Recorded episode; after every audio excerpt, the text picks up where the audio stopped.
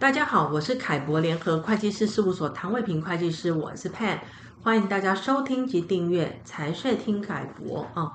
过去呢，有很多台商会透过呃在境外免税天堂的控股公司来台湾投资设立子公司或是分公司啊，作为经营台湾业务的据点。那在 CFC 制度实施之前呢，境外的这个母公司，呃，从台湾的子公司或分公司得到盈余之后，只要境外的母公司不分配盈余给台湾的个人股东，台湾个人股东就不会有额外的个人所得税啊、海外所得税的问题。可是 CFC 制度呢，在明年一月一号，也就是二零二三年一月一号上路之后，呃，若透过境外公司在台湾设立子公司或分公司，可能会产生呃相当大的税负的改变啊。那今天我就请凯博联合会计师事务所张景祥会计师来跟大家做个交流与分享。景祥你好，嘿你好，各位听众大家好。呃，我这边就分别用子公司还有分公司来说明呃 CFC 制度实施前及实施后的税负的影响。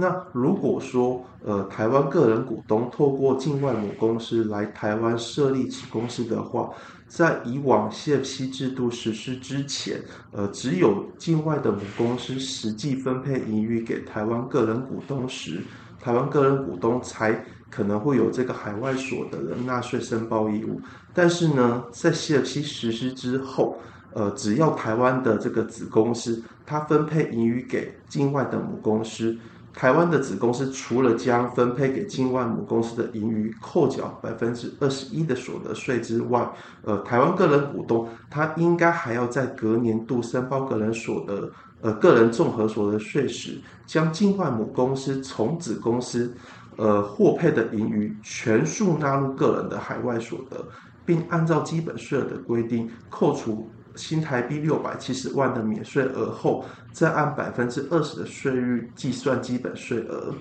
是，那从景祥刚刚的说明啊，大家就可以知道，呃，CFC 制度上路之后，当台湾子公司分配盈余给境外母公司的时候，无论境外母公司是不是有分配给个人股东啊，那这个个人股东呢，都会有 CFC 的呃课税。啊，就是海外所得税的纳税义务啊。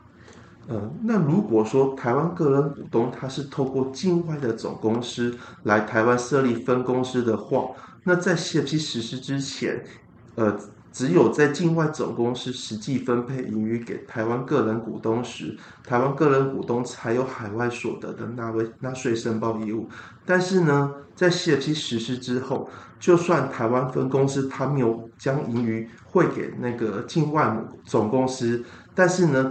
台因为台湾分公司它是境外总公司的分公司，那台湾分公司当年度的利润应该合并合并进记录呢那个境外总公司当年度的利润中，呃，所以由刚刚的说明可以知道是说，在 CFC 上路之后。无论境外总公司是否从台湾分公司获配盈余，境外总公司的这个台湾个人股东，即很有可能会产生这个 CFC 的相关的税负。是的，那由刚刚说明可以知道哦谢批制度的实施对于透过境外公司设立台湾子公司或分公司的这个台湾股东、个人股东来说哦，会产生呃非常重大的税负的改变跟影响哦。那凯博联合会计师事务所会在二零二二年八月十八日啊举办网络研讨会。针对如何因应 CFC 制度来进行台湾公司股权架构的调整啊，会提出具体的方案跟建议。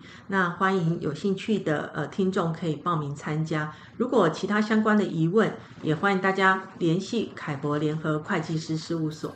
谢谢大家。